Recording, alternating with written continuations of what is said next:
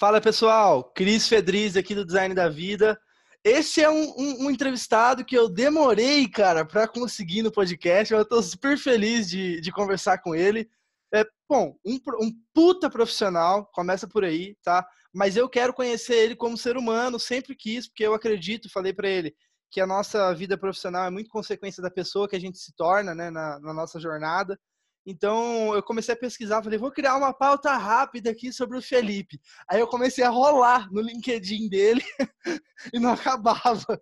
Tem mentor do Google, repórter, board member de algumas startups, é, já fez marketing esportivo, é, sócio hoje da Ace, que é uma empresa que me inspira muito, é, que enfim ajuda as empresas a inovar e a se transformar, né, em uma série de outras frentes. Mas enfim, quem é o Felipe? Vou passar a bola para ele aqui agora. Se apresenta aí, Felipe. Fala, Cris. Fala, ouvinte. Obrigado pelo convite. É um prazer estar aqui. É... Bom, sou Felipe Collins, sou hoje sócio da ACE e trabalho diretamente com a ACE Startups. Então, meu trabalho é buscar os melhores empreendedores e trazer para dentro de casa e investir nesses empreendedores. Aí a ACE investe ali no seed stage, no, no early stage, antes da série A. E antes de, de entrar para a área de análise de investimento e cuidar também do portfólio, então a outra metade do meu dia eu estou cuidando das startups que a gente tem, inclusive algumas que você comentou que eu faço parte do board, para que elas tenham performance melhor para quando o empreendedor for vendido por muitos e muitos e muitos milhões de reais, a gente ganhe alguma porcentagem dessa transação. Antes disso, fui CMO da ACE, então Chief Marketing Officer, e eu comecei como equipe de marketing. Eu fui a, a, a, primeira, a primeira pessoa de marketing da, da exclusiva da ACE.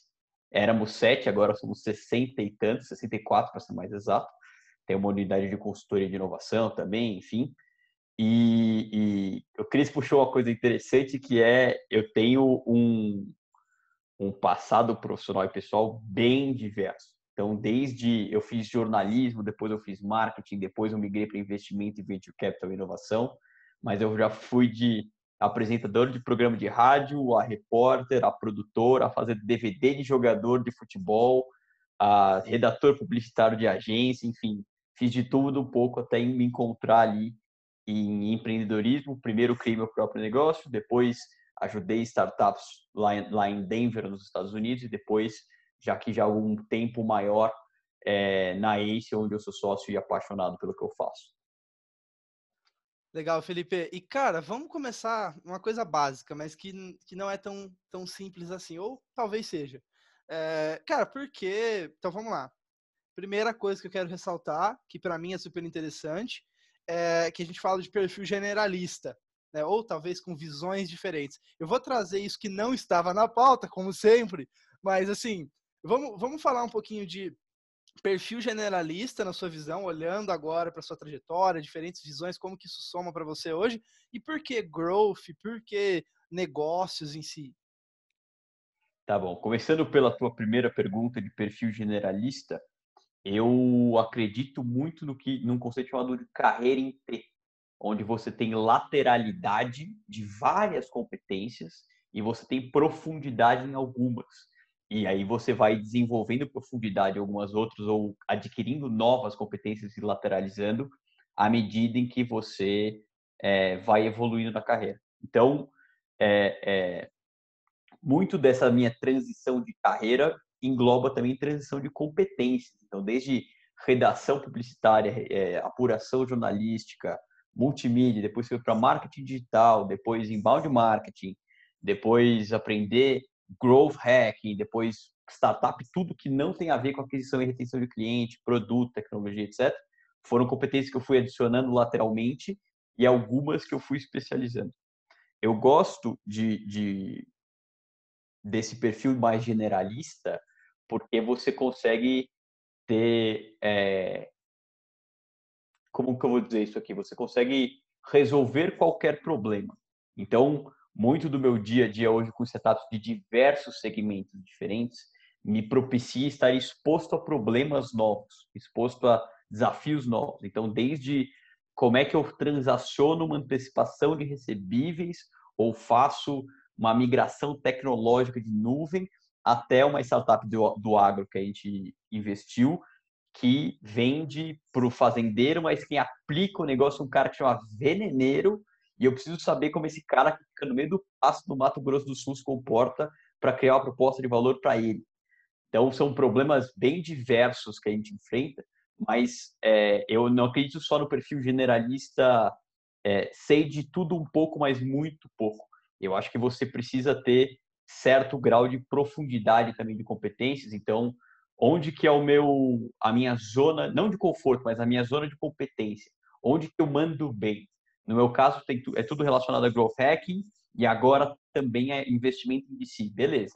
Então, no que permeia esse, essa, esse âmbito, e tem outros aspectos que eu consigo pegar mais laterais, mas eu consigo resolver problemas diversos mas, e ser melhor do mundo no que é, é, eu tenho mais especialidade. Então, é, a minha visão de generalista versus especialista ela é bem híbrida, porque eu acho que não tem um qualquer projeto no mundo que você tem que fazer uma coisa só, seja ser generalista, seja ser especialista. Então, é, é, eu sou acredito bastante nesse modelo híbrido.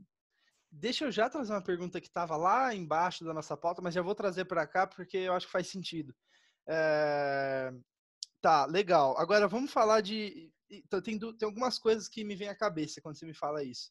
É, como que você adequa isso para o momento presente na sua educação? Porque, por exemplo, puta cara, sei lá, você trabalha numa startup, você sabe muito bem como é que é uma correria, faz muita coisa, é, enfim, muitos desafios surgindo, novas iniciativas e apagando ali, segurando um, um gargalo que surgiu e etc.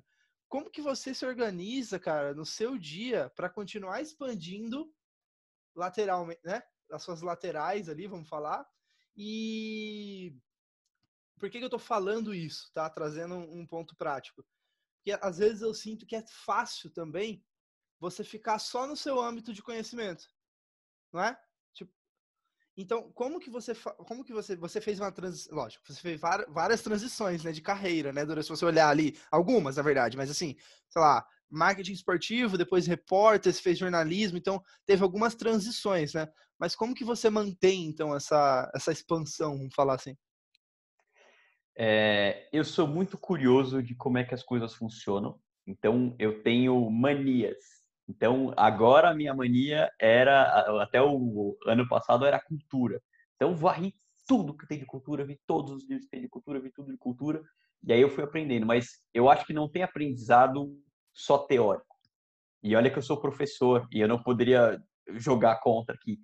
Você aprende real, oficial, na prática. Então, uma coisa que me falaram uma vez, e, e eu internalizei, me vieram me perguntar assim, qual que é o melhor curso de marketing digital que você fez, você que sabe de marketing digital e tal. E aí eu, já tinha feito essa pergunta anos atrás para uma outra pessoa e ela falou assim, cria um site faz ele ter 10 mil acessos por mês até daqui a três meses. Pô, mas é difícil, eu não sei como é que faz. Exato. Como você não sabe o que, como fazer e você está exposto a esse desafio, você precisa fazer acontecer, você vai dar o seu jeito de aprender e de fazer. Então, eu, eu acho que você só aprende de fato botando o dedo na tomada, você só aprende de fato sujando a botina de barro. Claro que você, existe um super embasamento teórico para você para você trazer junto e você precisa dele para ter fundamento. Não adianta você querer jogar bola se você não sabe o que é um passe, o que é um chute, sei lá. Mas a, a, você só aprender a falar assim, ah, eu manjo tudo de cultura. Ah, então você já teve que aplicar, você já teve que liderar pessoas, não ser chefe, mas liderar, seja lateralmente, seja para cima, seja para baixo, enfim. Ah, não, eu só li um monte. Putz, eu não acredito tanto nisso. Eu acho que você precisa estar exposto a novos problemas. E por isso que eu acho tão legal. Assim, como é que eu vou resolver esse negócio? Como é que eu vou desmontar e montar esse quebra-cabeça? Então agora a gente estava estudando sei lá, análise de investimento venture capital contra os outros equities no mundo, porque a economia está é, vivendo um momento muito volátil. É, é uma coisa que naturalmente não estava não tava no, no meu radar principal, mas começou a, começou a dar aquela coceirinha no cérebro, falou assim, cara, vou estudar tudo disso, porque se eu, se eu absorver alguma informação, aquela vai ser aplicável para mim. Eu acredito bastante nisso. E deixa eu te fazer uma pergunta. Agora vamos falar específico, assim. Cara, eu acordo de manhã e eu leio. Vamos falar. Ah, começou a dar essa, essa coceirinha aí de falar, cara, que que é isso? Deixa eu, que é um interesse, assim. Eu falei, eu também tenho muito isso. E um, uma coisa que eu faço, por exemplo, é, sei lá, eu gosto muito de ler, então é uma coisa que eu tenho um hábito já enraizado em mim desde moleque. Mas, enfim, vou voltar para você. Que hábitos que você tem? Então, eu você pesquisa, conversa com pessoas, faz de tudo um pouco disso que eu falei, ou enfim, que que você, como que é o seu método assim para aprender, vamos falar assim? Eu leio bastante, é, vários livros ao mesmo tempo, não ao mesmo tempo, tipo a mesma página, mas eu tenho vários livros abertos no Kindle ao mesmo tempo. E dependendo da minha energia, da minha vontade, eu vou um pouco mais para um, um pouco mais para outro. É, é, eu estou um pouco viciado em, em, em livros de negócio, em, em, livros específicos e tal, preciso começar a desanuviar um pouco. Mas uh, e eu tenho manias. Então, teve um final de semana que eu estava com mania de estudar transação de M&A em fintech e eu passei, eu li um livro inteiro e aí depois eu pesquisei, e depois eu entro no, no CB Insights e no Crunchbase, eu baixo todas as pesquisas, eu leio, eu comparo, eu rabisco. Então, é, eu, eu entro nessa mania e uma coisa que eu aprendi como aprender é tá aberto ao aprendizado em qualquer lugar. Então, assim, é que agora a gente tem um momento pandêmico, fica mais difícil você pagar almoço e pagar café para as pessoas. Mas é muito difícil você não aprender batendo um papo com quem está na trincheira. Então, pô, se eu, eu queria aprender como que, como quando eu estava falando de transição para marketing, eu falei assim, como é que funciona o cara que faz métrica de marketing? Só métrica, porque era uma deficiência que eu tinha. Quando eu comecei com comunicação e era bem muito criativo e pouco métrico, até que veio um episódio, conto a seguir, que, que me espetou, falou assim, cara, não saber métrica de marketing dói muito, e dói muito, é, não saber métrica de negócio, não de marketing, né, de negócio mesmo. E aí depois de, de é, me ferrar em algum lugar, eu precisava saber tudo. E esse saber tudo envolveu desde a leitura e aprendizado, etc. Até falar assim, legal, para que, que isso serve? E pagar cafezinho para as pessoas e perguntar e não fazer aquela pergunta básica. Eu acho que um bom aprendizado se faz de boas perguntas. Então, você estressar a relação, assim, o que, você quer saber, investigar a fundo, enfim. É, talvez a coisa boa do jornalismo que me trouxe, que nem, que nem estava falando de graduação, foi de saber perguntar e dessa curiosidade de apurar a informação e assim por diante. Perfeito. E, cara, é, eu concordo. É, é, muito o meu método também. Então, eu, o que eu gosto do podcast, né? Eu sempre fui super franco com as pessoas. É que, cara, todo eu percebi que é exponencial o meu conhecimento com podcast. Além de eu criar valor para minha audiência num nível muito bom, você falou que você é um cara apaixonado, né, por é, rádio e, enfim, essas mídias. Mas, enfim, então eu aprendo muito com, com pessoas, conversando e principalmente pensando nas perguntas que eu vou fazer, etc o que você, o que você faz nesse podcast é um baita hack de aprendizado, porque você traz uma galera muito legal e, se, e você está escutando em primeira mão, o ouvinte está escutando em segunda mão, porque o Cris está me escutando ao vivo aqui na entrevista.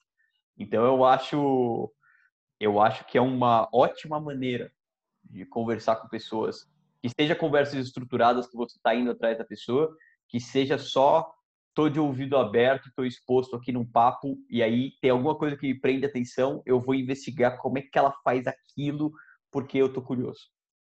Sim.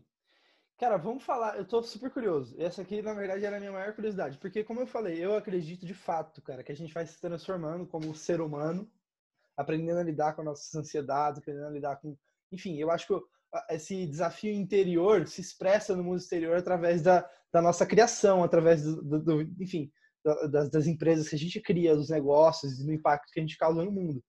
Então, qual é a sua visão de mundo? Eu sei que isso é uma coisa muito complexa, mas assim, de onde você, você é católico, você é espírita, não? Qual é a sua visão de mundo, de realidade, de vida? Enfim, fala um pouquinho da sua filosofia de vida para gente que eu que eu queria saber e já vou emendar uma segunda pergunta que é, é na questão do trabalho. Então assim, por que trabalhar? Qual que é o propósito, sabe? Qual que é a, a energia que você coloca hoje quando você vai é, trabalhar, servir? Né? Legal. É, Para mim, são duas perguntas bem próximas mesmo, porque o que eu aprendi foi.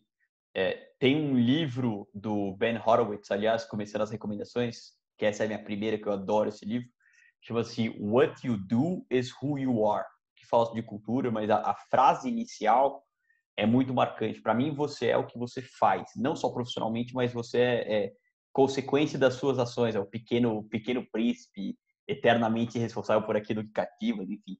Mas para mim, o que eu crio e o que eu faço no dia a dia é, tem uma repercussão muito grande na minha percepção sobre mim mesmo. Então, para mim, vida pessoal e vida profissional não são coisas separadas. Isso às vezes me, me gera alguns impactos, mas eu, eu enxergo dessa maneira, não só no sentido workaholic da coisa, mas no sentido de satisfação mesmo. É, entrando um pouco mais na primeira pergunta, eu que pergunta difícil, rapaz. É... eu não tenho religião, eu não sou uma pessoa muito apegada, assim. Claro que, que é... quando o avião tá caindo, você reza pro bicho que vier, mas é, é, não sou uma pessoa muito religiosa. E eu acho que a exceção de, de japoneses e como falso japonês eu posso falar isso que vão virar tartaruga. Todo mundo vive uma vida só então é seu é seu dever aproveitá-la e aproveitá-la não é tipo ficar de férias a vida inteira. Para mim é construir coisas das quais eu me orgulho. Então para mim é, é, a minha visão é um pouco mais simples que é uh, construir coisa foda crescer aprender então, ser intelectualmente desafiado e, e, e, crescer no processo e me divertir no caminho. Então, o, o não é só aquela visão de é, antigamente que é criar para os outros se divertirem, ou etc. É, é, me divertir no caminho também. Isso envolve putz, relacionamento com de quem eu estou próximo, se eu estou fazendo o que eu gosto de fazer, se eu estou satisfeito comigo mesmo. Então, a minha, a minha leitura talvez não seja muito é, espiritual ou alguma coisa assim, mas eu, eu vou numa linha mais, cara, cheguei aqui, é, não sei para onde é que eu vou depois, deixa eu tirar o máximo, me divertir o máximo e aprender e crescer o máximo. E, e cara, como surgiu aqui agora um pensamento aqui, mas que talvez faça sentido compartilhar. É, eu vejo isso muito no mundo dos negócios e por exemplo, vou te dar um exemplo, talvez você vai reconhecer isso em alguma startup, alguém que você conhece que está próximo. O cara é um bom profissional, a parte técnica dele é boa, ele é um cara dedicado, trabalha duro e etc.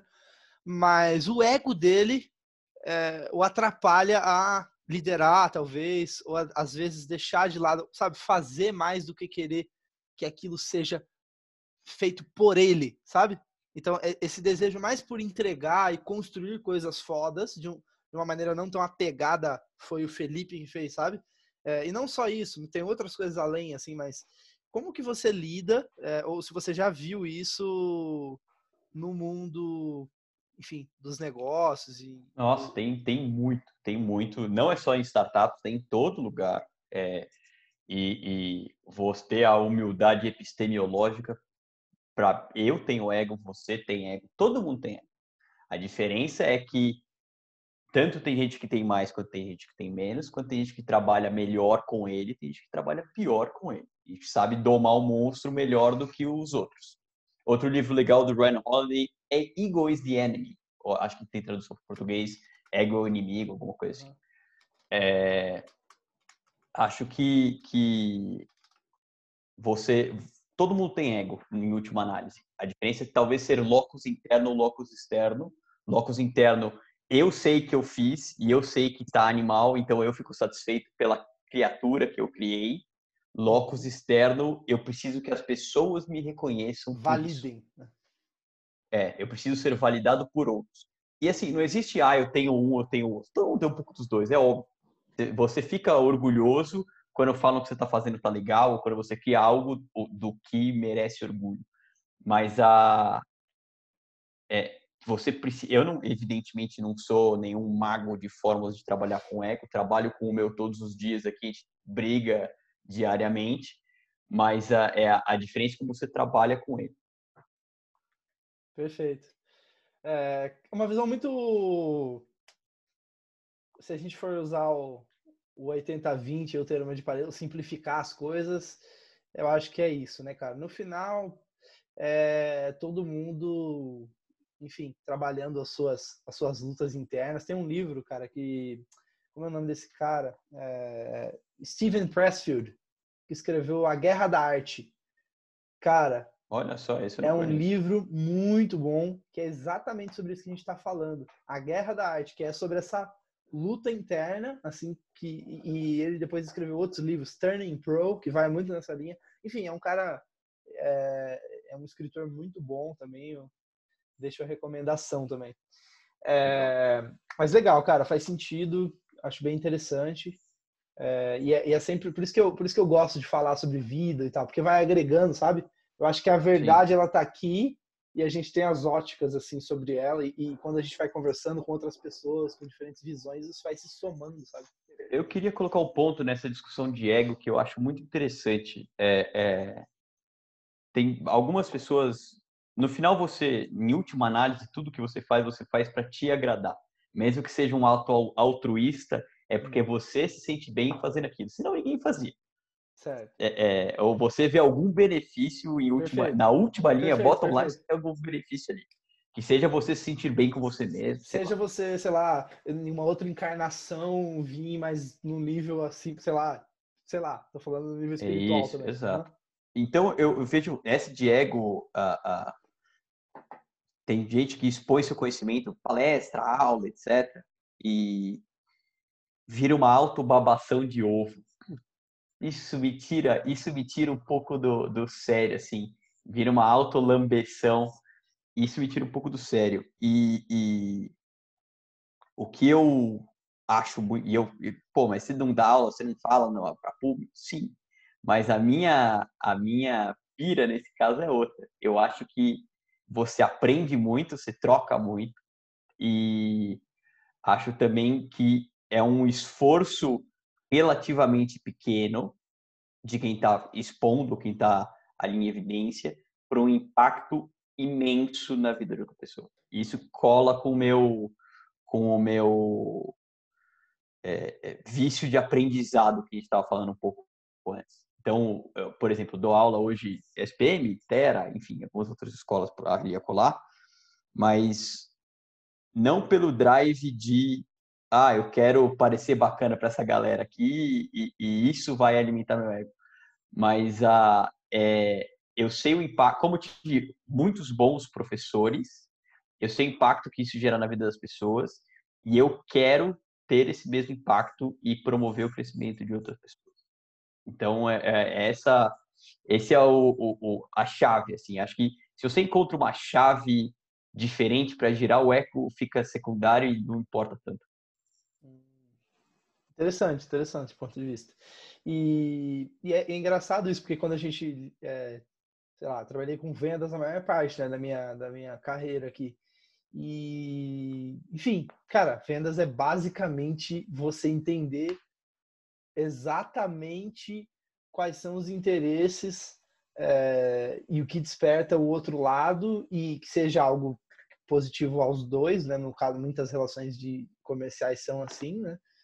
Mas, enfim, é interessante, assim, conforme você vai trabalhando com venda, você consegue entender, hum, interessante. Eu não precisaria, você não precisaria ter, vamos supor, ao invés de pagar mil reais, a pessoa, sei lá, você pode colocar, divulgar a foto da pessoa como o melhor líder do ano, vamos supor.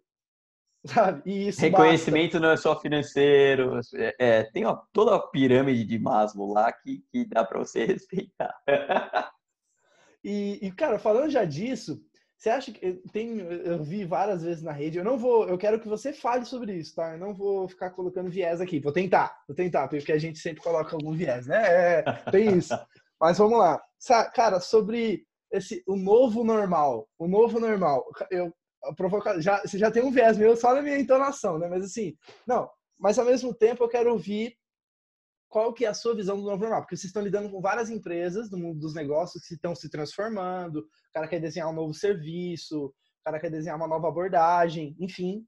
e vocês trabalham com uma abordagem, uma nova abordagem, né? É, um processo é, para inovação, né, etc. Então, fala um pouquinho do, do, novo mundo dos negócios, se existe um e para onde você vê que isso está indo. Tem uma tem uma fala que eu falava no começo das aulas de métodos ágeis, que eu fazia uma comparação com o apocalipse zumbi. Que, ah, tá tudo bem com você, está indo lá para casa, de repente a avenida está bem mais vazia do que o normal, tem uma, um prédio pegando fogo ali no fundo, mas você não está nem aí. Você está indo para casa da sua mãe comer jantar na sua mãe. Só que aí, com a hora que você chega na casa da sua mãe, ela tenta comer o seu cérebro, você bate a cabeça dela na pia, sai cérebro para todo lado, enfim. E a partir daquele momento, tudo que você sabia, teu curso de Excel, teu master em administração, teu curso de Photoshop, sei lá, não vale mais de nada e você vai precisar aprender a, a caçar zumbi. Spoiler, gente, é sempre na cabeça, tá? Não, não, não tem muito erro.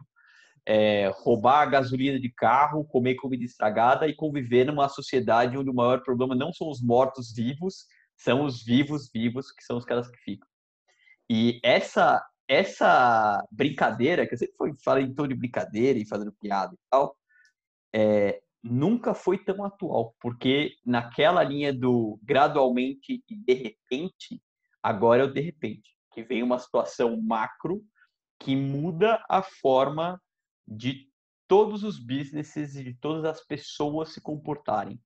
Então, isso acelera muito o desenvolvimento de novos negócios, acelera também a, a a decadência de muitos modelos baseados em comportamentos que não vão voltar.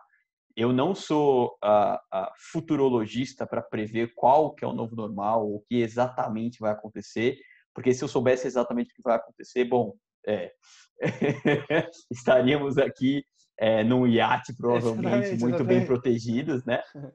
Mas uh, existem alguns comportamentos que a gente vê mudando com essa digitalização da economia, de produtos e serviços, é, real estate passa por grandes mudanças e mesmo é, mercados não óbvios que você pensa que não vão ser atingidos num primeiro momento pela pela teoria do caos, digamos assim, pela teoria de sistemas que você mexe uma engrenagem, todas as outras mexem, ele muda de algum jeito. Que jeito? Pode ser cíclico pode ser contracíclico. Tem, ah, tem startup nosso do portfólio que saiu de faturamento de 400 mil por mês para zero e tem startup que dobrou, foi para mais de um milhão de faturamento em três meses. Então, depende muito da alavanca que você que você puxe de como que você se reinventa, como você aproveita. Então, eu acho que vai ter muita movimentação para o bem para o mal, enfim. É, é, coisas como eram antes não serão, isso certamente. E vamos falar um pouquinho de abordagem, cara, que eu acho super interessante. Eu acho que você, quando a gente se conheceu ainda, eu trabalhava em um laboratório de inovação, né? Então, cara, isso explodiu minha mente, assim, eu vendia projetos de inovação, né, nessa época. E eu tive que aprender a vender, então você tem que entender, enfim, da proposta para explicar tudo que é o, o, o método, etc. E, cara, foi um, é um divisor de águas, assim, na minha, na minha visão de negócio, na, visão, na minha visão de mundo, quando eu falo de processo é, de inovação, não no, no, clichê. Agora o design thinking vai resolver o problema do mundo. Não, não. Não, é, sou absolutamente. É, é que tá, a gente está com câmera, né, Cris? Então eu balancei veementemente minha cabeça aqui.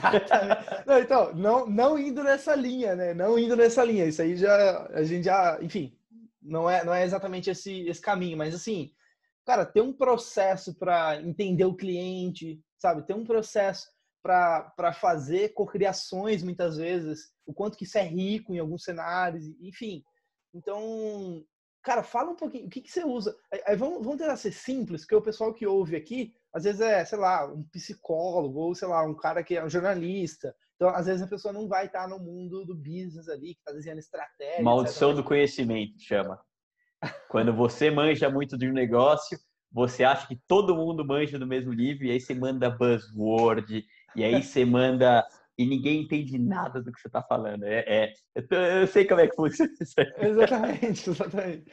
Então, assim, cara, de uma forma bem simples, assim, bem prática, que modelos mentais... Eu comecei a estudar sobre modelos mentais e tal, e, e não sou... Eu vi que eu não estou sozinho, Né? Existem vários empreendedores que utilizam disso como ferramenta, enfim. Então, assim, o que, você pode falar para a gente sobre modelos mentais ou processos de inovação que importam? Que importam para você no seu dia a dia, nas suas decisões, sabe? Que você leva para a vida. Tá bom. É, sobre, eu, eu acho que são duas perguntas bem distintas, assim. Para mim, modelo mental você pode usar para qualquer coisa. Qualquer coisa. Tipo, você vai...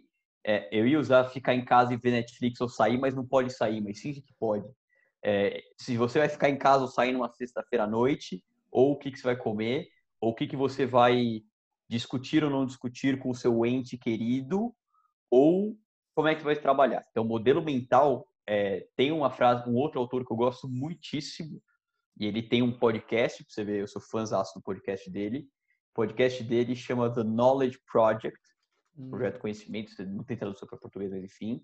O autor chama-se Shane Parrish e ele tem um livro chamado é, The Great Mental Models, os grandes modelos mentais. Perdão se eu for um pouco é, anglófono aqui, Chacha, filha da Xuxa, mas é que para mim, é, é, minha mãe é americana, então para mim inglês e português é meio vai e vem, assim, não quero soar petulante de nenhuma maneira. Não, não, tranquilo. Mas a ele fala que a qualidade do seu pensamento depende do número de modelos mentais que você tem. Porque naturalmente você vai conseguir refinar uma ideia ou um problema ou uma série de decisões muito melhor.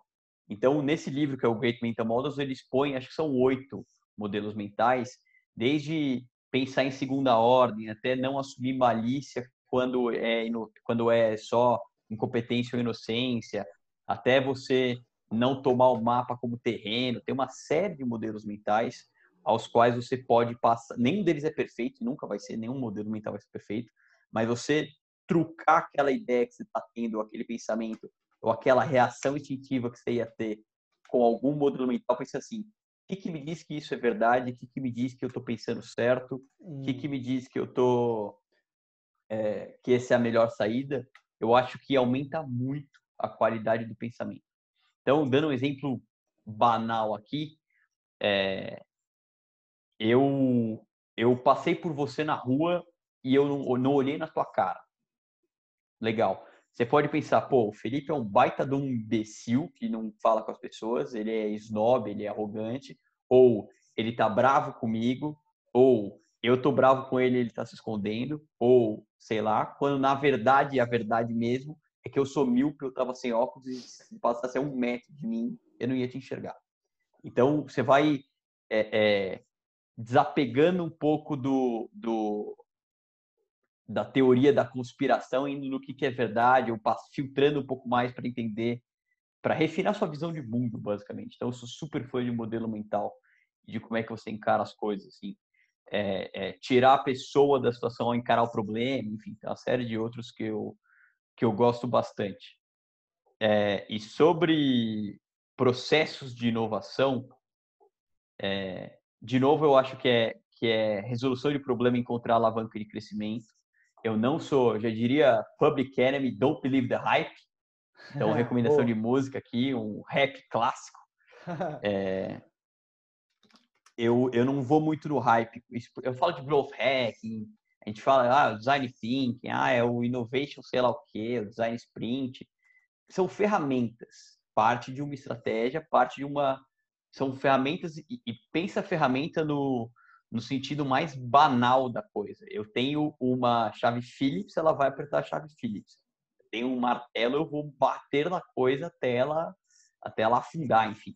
Então você tem formas de resolver o problema. Tudo depende de entender como é que é o problema e quais são as alavancas de crescimento de resolução que você vai achar. Hum, isso você foi uma coisa que você foi construindo sua ou tem alguma teoria, sei lá, específica, um livro, alguma coisa que você, que você também traz que você acha que é interessante compartilhar? Ou é mais mesmo você construindo esse, esse modelo, vamos falar assim? Eu, é, eu, é, eu acho que tudo é um remix, na verdade. Se eu Sim. falar que fui eu que construí, certamente eu não pensei em nada sozinho, é evidente. É, perfeito, perfeito. Que eu li um monte de coisa de lá, de cá, e, e, e, fui construindo a minha própria visão de mundo. Esse é um negócio que eu acho bem interessante, assim. É, criatividade não necessariamente é se criar algo novo que ninguém viu antes e reinventar a roda.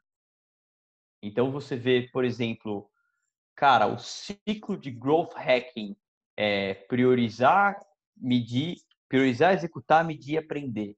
O ciclo deriva do ciclo Lean, que deriva do toyotismo, que deriva de sei lá quem. É tudo uma releitura, você encontra um ângulo e você traduz. Então, eu prefiro me apaixonar menos pelo método e, e, tentar achar quais são as ferramentas que me ajudam a resolver aquele problema do que efetivamente é, seguir xiita ou caxias, alguma coisa é, de, de, sem olhar para o lado e pensar se eu estou fazendo tá certo ou não está certo. Faz muito sentido, cara. Faz muito sentido porque eu já me enganei. Então, olha só, a gente aprende, né? Conforme você vai executar. É, Cris, você de vendas tem uma, o, o clássico e-mail outbound de demissão do cliente que tem mais abertura.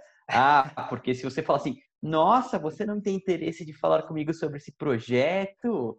Dá 30% mais de abertura. Cara, dá mais abertura, mas o cara vai te mandar passear, tomar banho e se ele não quiser falar um palavrão. Então, pô, será que é de fato a melhor tática? É de fato a melhor estratégia? Atende de fato seu problema? Ou a gente está se guiando pelo hack maravilhoso, pela fórmula milagrosa alguém cantou a bola? Falando disso, cara, falando sobre copy, outbound, eu fiquei muito bom na época. Cara, eu, a minha experiência inteira de vendas foi 100% outbound. Então, assim, eu nunca tive lead para trabalhar.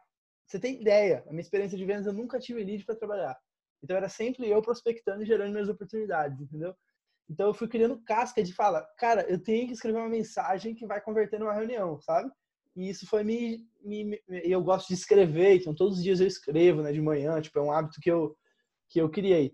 E é louco isso, porque se, você parar para ver, o qual, quais são os copies que mais funcionam, as coisas que mais funcionam? Aquilo que todo mundo acha que não vai funcionar. Porque o me... É. Cara, você já e percebe... o que funciona para você não funciona necessariamente para mim. Perfeito. Então tem uma série de adequações, é, é, é, é, criar uma, uma coisa personalizada. Tem uma coisa que interessante que você falou de copy. Para mim, quem escreve bem, pensa bem. Hum. Escrever é uma forma de você organizar muito bem as suas ideias.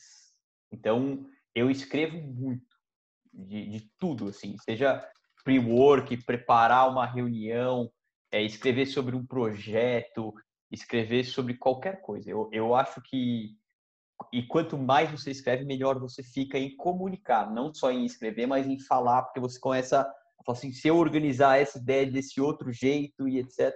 Então, pô, storytelling, eu acho animal storytelling. Então, onde é que eu vou ver storytelling? Ah, é só no copy? Não, eu vou analisar, de novo, manias. A minha outra mania é analisar stand-up comedy. Pô, como é que o cara construiu esse setup e esse punchline para ficar desse jeito?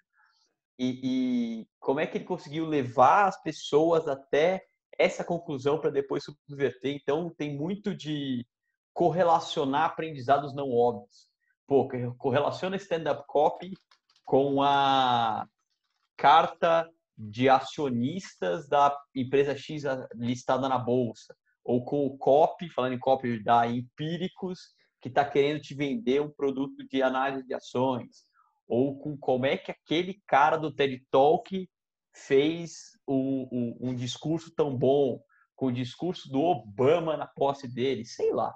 Então você vai começando a, a criar correlações e isso é muito rico, porque você associa mais, correlaciona mais, então você fica com um repertório bem mais legal. Cara, super interessante. Eu falei para você que meu, um dos meus hobbies é ser DJ, né? E, cara, é muito legal, cara, porque você mistura coisas. O seu trabalho é misturar, sabe? O seu trabalho é misturar e criar história. Porque aí a música virou uma história, tem todo o ambiente do local, sabe? Enfim, mas Sim, aí. Total é conversa por uma outra hora. Cara, a gente tá quase chegando no final, já falta 15 minutos. Já? Meu já, Deus. cara, passou voando. Eu falei para você, voando. se deixar a noite inteira, eu falo. então, eu, cara, eu só quero finalizar com uma coisa que eu achei super interessante que você falou, que passou meio. A gente, a gente passou por cima dele, mas eu, cara, me ajudaria muito, eu acho que para quem tá ouvindo também, porque é um jeito muito simples que você falou, que eu acho que pode, eu posso trazer mais isso também para o meu dia a dia. Você falou sobre ferramenta, estratégia, tático como que você organiza isso de uma forma simples? Então, ó, eu tenho aqui um desafio, beleza? Eu preciso agora desenhar uma estratégia de marketing, de conteúdo, o que for. Eu desenho uma estratégia primeiro e eu penso nas barreiras e depois eu penso nas vantagens e nas minhas fortalezas para enfrentar isso e isso se torna uma estratégia. Não, é, é, eu crio um documento e depois eu parto para o tático e crio uma sprint, sabe? E, e, e, aí você tem um arsenal, né? Que são as suas ferramentas. Então, design, enfim, métodos específicos, tal que dá para você usar. Como que se organiza isso? Se você pudesse tentar elucidar nos próximos minutos. Eu sei que é difícil, mas cara, me ajudaria muito também. Eu acho que para quem está ouvindo, tornaria isso simples. Legal. Eu gosto muito de rabiscar antes de entrar num processo super estruturado. Eu sou um cara que tem um stack gigantesco de folha sulfite do lado porque eu começo a rabiscar e eu empolgo numa ideia e eu rabisco, eu mostro para alguém, eu rabisco. E aí eu quero pensar no negócio, eu crio uma planilha e às vezes as planilhas são célula colorida, puxo para um lado, desce do outro, ainda não, não tem nada muito estruturado. Mas aí a hora que eu, e aí eu, eu eu crio muitas coisas baseado no debate e baseado no, na lapidação. Então, eu vou chegar para Cris, estou com uma ideia aqui, me prova errado. É, é, me diz se eu sou louco. Por que que, por que que esse negócio anda? Por que que ele não anda? Então, é, é a gente fala de validação para as startups e existe um viés cognitivo que é viés de confirmação, que é é óbvio que eu quero que estar certo, óbvio. É inerente do ser humano. Mas se você está indo pela. Se eu perguntar para minha mãe se eu sou bonito, ela vai responder, claro que sim, filhinho. Não necessariamente isso é verdade. É, é, então, assim, o que, que eu estou errado? Onde é que tem ponto cego? Achar ponto cego é uma outra que, que, que é bem poderosa. Assim. O que, que eu não estou vendo nesse cenário todo? E às vezes pode ser por, porque eu não olhei, às vezes pode ser por, por falta de competência minha ou especificidade minha. E aí eu vou eu vou tentando cobrir ponto cego, cobrir lacuna e, e, e reforçar aquilo que eu criei. E aí depois eu vou entrar num, num modelo mais estruturado de, de criação. Mas primeiro é rabisco e debate e será que eu estou louco ou não? E será que eu estou louco ou não com quem, primeiro, está envolvido, interessado no negócio? Então não adianta é, é, compraria, usaria, gostaria para gente que não é persona, por exemplo, não faz o menor sentido. É, você tem essa dor mesmo? Funciona para você? Como é que você resolve hoje? É, é uma das, das formas. E aí depois vai entrando uma coisa mais, mais aprofundada de ampliar a investigação, faz um desk research poderoso ali, para você não ver se pô, tem um encurtador de caminho ou se tem uma pedra no caminho muito grande, enfim faz uma pesquisa forte, vê tudo que fizeram disso no mundo, nesse mercado, para ver se, se alguém tem um ângulo que você não viu. Então, é, é, você vai, você cria um rabisco inicial e você vai somando a tua visão, tanto eliminando ponto cego quanto pegando outras referências. E aí, na hora de execução, é, eu, eu tento ser o mais lean possível e lean é, visando ciclo rápido de feedback aprendizado, então botar alguma coisa para rodar e ver o que, que acham e voltar para dentro de casa para melhorar. E tentar usar, é, gerar o máximo de impacto, o máximo de valor com o mínimo de, de tempo até esse valor, com o mínimo de, de recursos dedicados. Porque aqui, a gente comentou de Pareto 80-20, eu entendo que, cara, eu e todo mundo do universo, eu tenho tempo limitado, eu tenho dinheiro limitado, eu tenho braço limitado, eu tenho massa encefálica dedicada limitada. Então, como é que eu consigo tirar o maior impacto desse montante de recurso que eu tenho? É, no, no, final é tudo alocação de recurso. Hum. Pessoal, profissional, enfim. E aí, e aí tenta criar mais com menos. Interessante, muito interessante.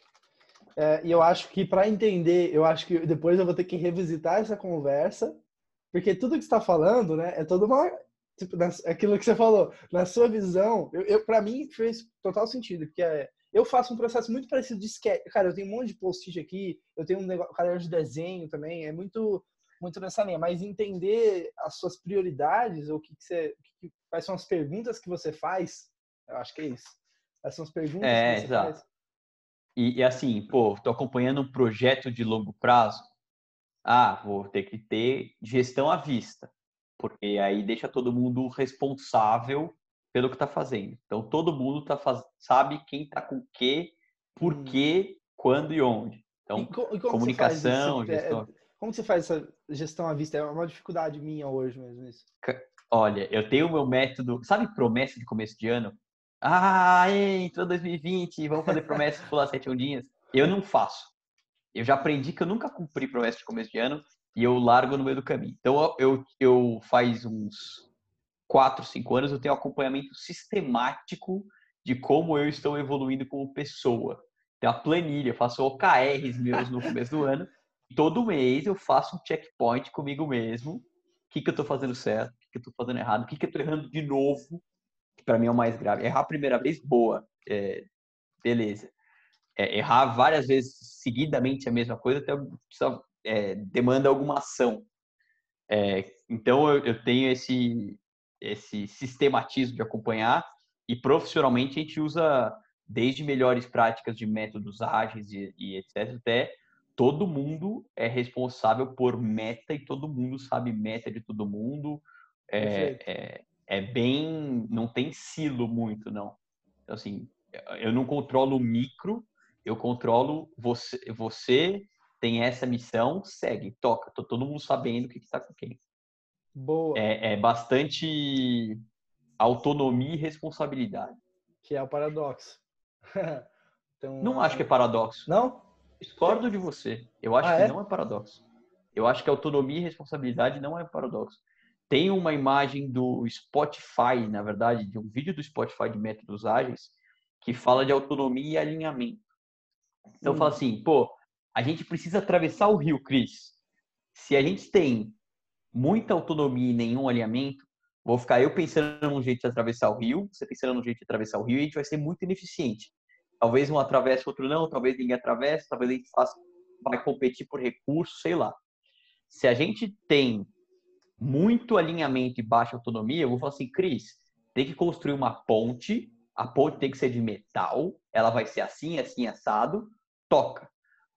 Se a gente tem muita autonomia e muito alinhamento, eu sei e você sabe que a gente precisa atravessar o rio, mas a gente pode fazer uma ponte, a gente pode usar um barco, a gente pode pular, porque é só um riacho, a gente pode criar N maneiras e a gente decide aqui qual que é a melhor junto, se compromete, manda bala e testa, e vê se funciona. Hum, e, então, e eu acho alguma... que hum. autonomia e responsabilidade é, é, não é não são dois pontos distintos da mesma reta, são duas retas é, que se cruzam, na verdade. Hum, e, e, tá, então agora você trouxe um pouco. Se deixar, a gente nunca vai acabar o podcast. a galera que tá ouvindo continua, continua. Não. Cara, só, só para finalizar isso então. Então, como que você faz práticas hoje, óbvias, assim, no seu dia a dia que você faz hoje, para manter o alinhamento, porque esse é um desafio para mim hoje. Estou sendo transparente com você, tipo, eu acho que às vezes, beleza, tem autonomia, etc, mas às vezes falta alguma visão que eu tive que talvez eu não, se, não soube comunicar, enfim. Como que você mantém esse alinhamento semanal, diário? É uma pergunta básica para você fazer. Chama por quê? Essa é a pergunta básica. Estou fazendo isso. Por quê? Ah, por causa daquilo. Por quê? Se você não chega ao final dos vários porquês e podem ser vários. É, é, é parte, sei lá, você pode usar Ishikawa, análise de causa raiz, ou porquê do Zezinho do Castelo Ratimbum, tanto faz. é assim, por quê, por quê, por quê, por quê, por quê? Se não tem um, um o final do jogo para você não é claro, não faça. Hum. Até você achar um porquê de verdade. Então, ah, eu estou fazendo, sei lá, análise da projeção financeira de uma startup tal, porque eu acho que ela vai levantar um round assim tá bom, se eu fizer um depara dos porquês, eu vou saber que métrica que está influenciando, que é o valor de portfólio, pô. Ou eu estou otimizando meu site para a palavra-chave design de vida, que é a palavra-chave de long term. Mas por quê?